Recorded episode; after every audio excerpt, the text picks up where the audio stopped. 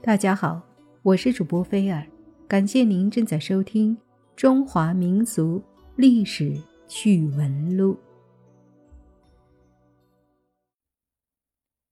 我们都知道，外国人的情人节是二月十四。那中国的情人节呢？中国古代有没有情人节？很多人都觉得是七夕，但。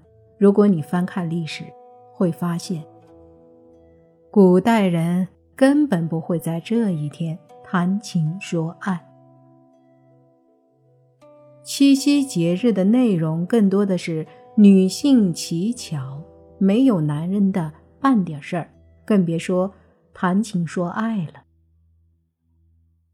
那么，中国的古代人真的一点都不浪漫吗？连个情人节都没有？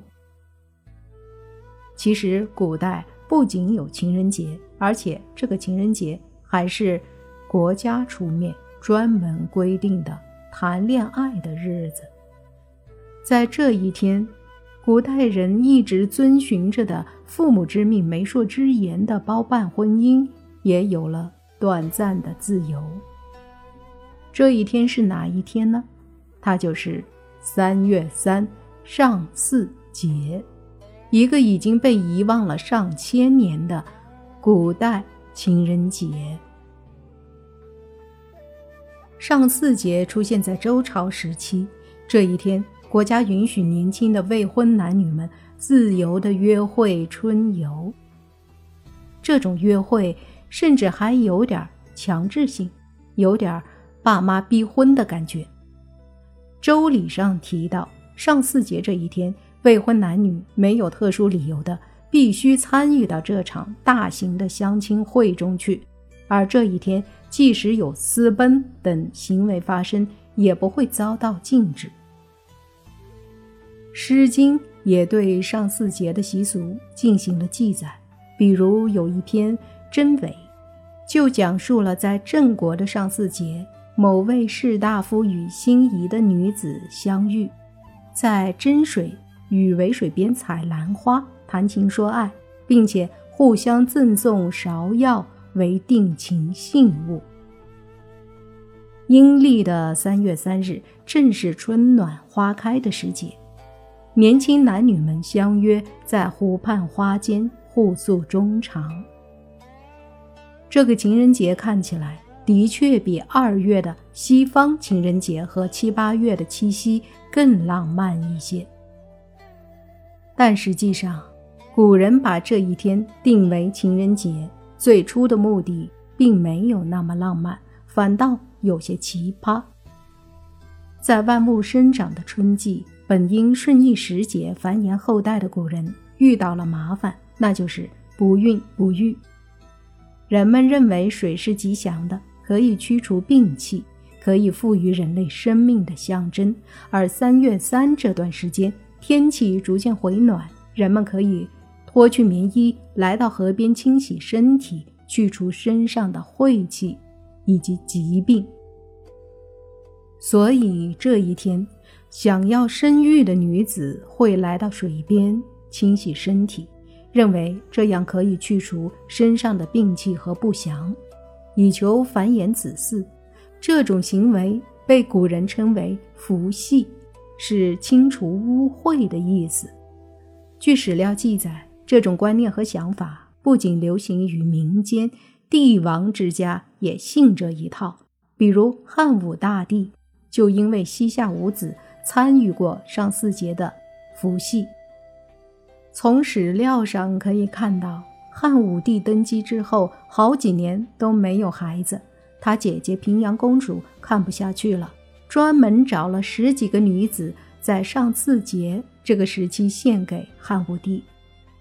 但是由于汉武帝当时只钟情于卫子夫一个人，所以对此事很不爽，就把这些女子都送回去了。而在这一天，朝廷之所以鼓励让未婚男女自由约会，主要也是为了繁衍子嗣、强盛国家，所以。这个情人节背后还真有点催婚催生的意思。不过魏晋之后，上巳节逐渐变成了士大夫等贵族阶级追捧的节日，所以节日的不少内容变成更加内敛温和，也淡化了对于子嗣后代的追求。隋唐时期的上巳节，更多的是一个祈福游春的节日，人们依旧会在这一天出游，来到河边洗漱手脚。但目的变成了单纯的消灾免难，而男女相亲的环节则变成了自由春游的项目。杜甫曾写诗：“三月三日天气新，长安水边多丽人。”王维也曾写道：“万乘千斋祭，千官喜御游。凤迎从上苑。”福系向中流，而上巳节的真正消亡是宋朝时期。上巳节是一个围绕女性展开的节日，无论是伏羲也好，春游也好，都少不了女性的影子。但由于宋代程朱理学的兴起，妇女地位大幅降低，女性的行为由此受到了严重的禁锢和束缚。社会要求妇女笑不露齿、足不出户，这直接导致了上巳节中的重点项目，如临水伏戏、男女聚会、踏青野游等等，很难再进行。因此，上巳节也逐渐失去了活性。其实，现代人能把任何一个节日过成情人节，除了清明。但实际上，在古代，清明节也可以说是情人节，因为我们熟知的爱情故事和很多风俗习惯都是发生在清明节的。那中国自己到底有没有情人节呢？